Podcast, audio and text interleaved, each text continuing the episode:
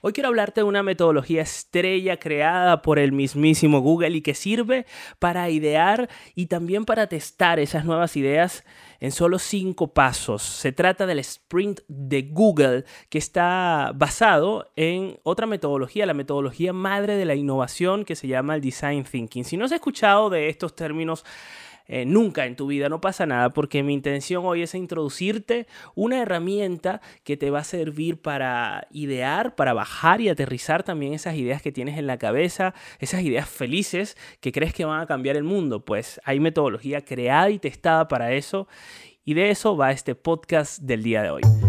Mi nombre es Ricardo Miranda, arroba pop interactivo, y estoy sacando un podcast diario que puedes escuchar en mi página web ricardomiranda.es barra podcast, en el link de mi biografía de Instagram, arroba pop interactivo, POP interactivo, y por supuesto en las principales plataformas de podcasting como por ejemplo Spotify, Apple Podcast, como Anchor, Google Podcast, en fin, hay muchísimas otras más que ni siquiera yo mismo conozco porque como monto mi podcast en Anchor, él se, él se encarga de distribuirlo en todo estas plataformas de manera automática. En fin, hoy quiero hablarte del sprint, el método para resolver problemas y testar nuevas ideas en solo 5 días, creado por Jake Knapp, con John Seratsky y también está por ahí Brandon Kowitz. Para que tengas una idea, esta gente trabaja en Google Ventures, que es la aceleradora de Google, que es la que le imprime dinero y tiempo a startups, a empresas que están empezando y que tienen alto riesgo para que éstas crezcan. Y utilizan precisamente el sprint como método principal para poder resolver sus problemas y, como te dice la portada del libro, testar esas nuevas ideas en solo cinco días. Ahora bien, ¿por qué yo te quiero hablar de esto y cómo te puede beneficiar el sprint de Google en tu día a día? Yo he podido eh, utilizar esta herramienta en muchísimos proyectos y la verdad es que he visto muchísimos resultados porque pone orden al asunto y le da un paso a paso para tú enterarte un poco de las necesidades que puede tener eh, un usuario respecto a esa idea que tienes tú en la cabeza. Porque la gente ah, de manera tradicional o, por lógica humana suele primero idear y después pensar en la necesidad de las personas, cuando las ideas que realmente triunfan y las innovadoras funcionan al revés.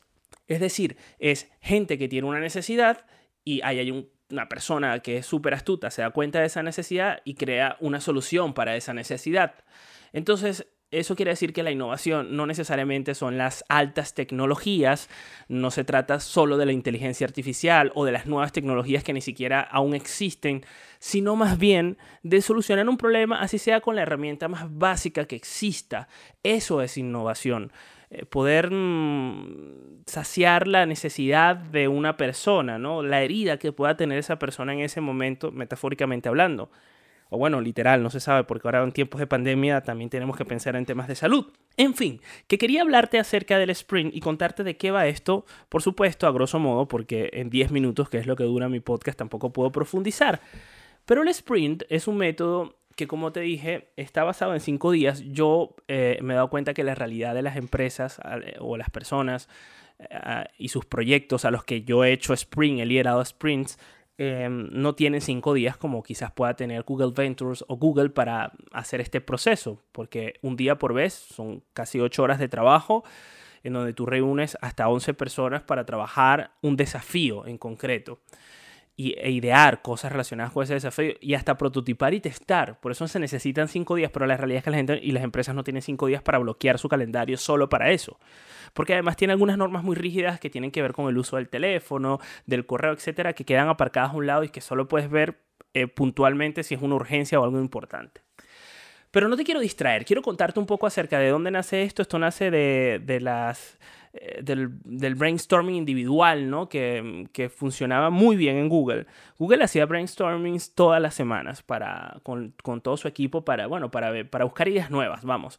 Pero se dio cuenta de que no funcionaban mucho, la verdad no tenían buenos resultados. Los mejores resultados eran ideas que se le, se le ocurrían a las personas cuando se estaban bañando, cuando estaban yendo al trabajo, cuando estaban en el autobús, cuando estaban en su coche, en su vehículo, cuando estaban en el metro, cuando estaban solos.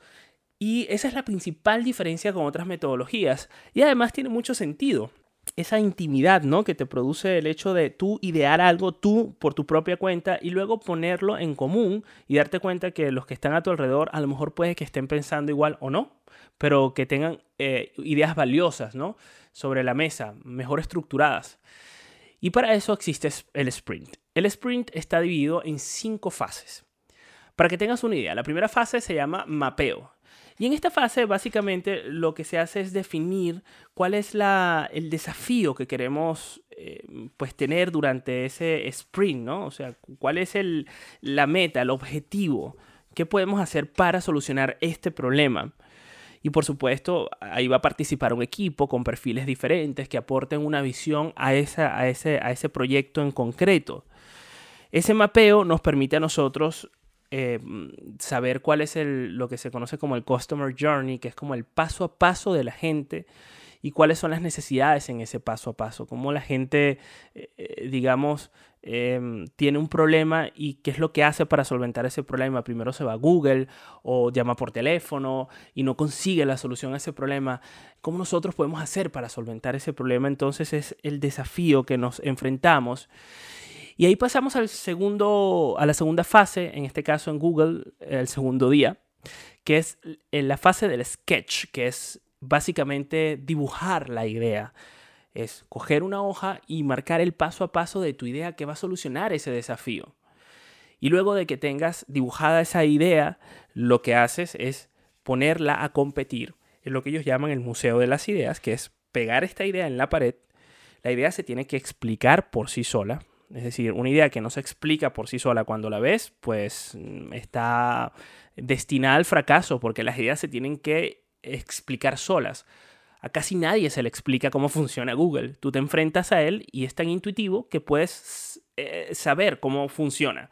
O puedes intuir a, a, punta del error, ¿no? De equivocarte pero ya sabes cómo va sin que nadie te lo explique. Y de eso se tratan las ideas, de que puedas plasmar en una hoja el paso a paso de una idea que se venda sola, que no tengas que explicarla.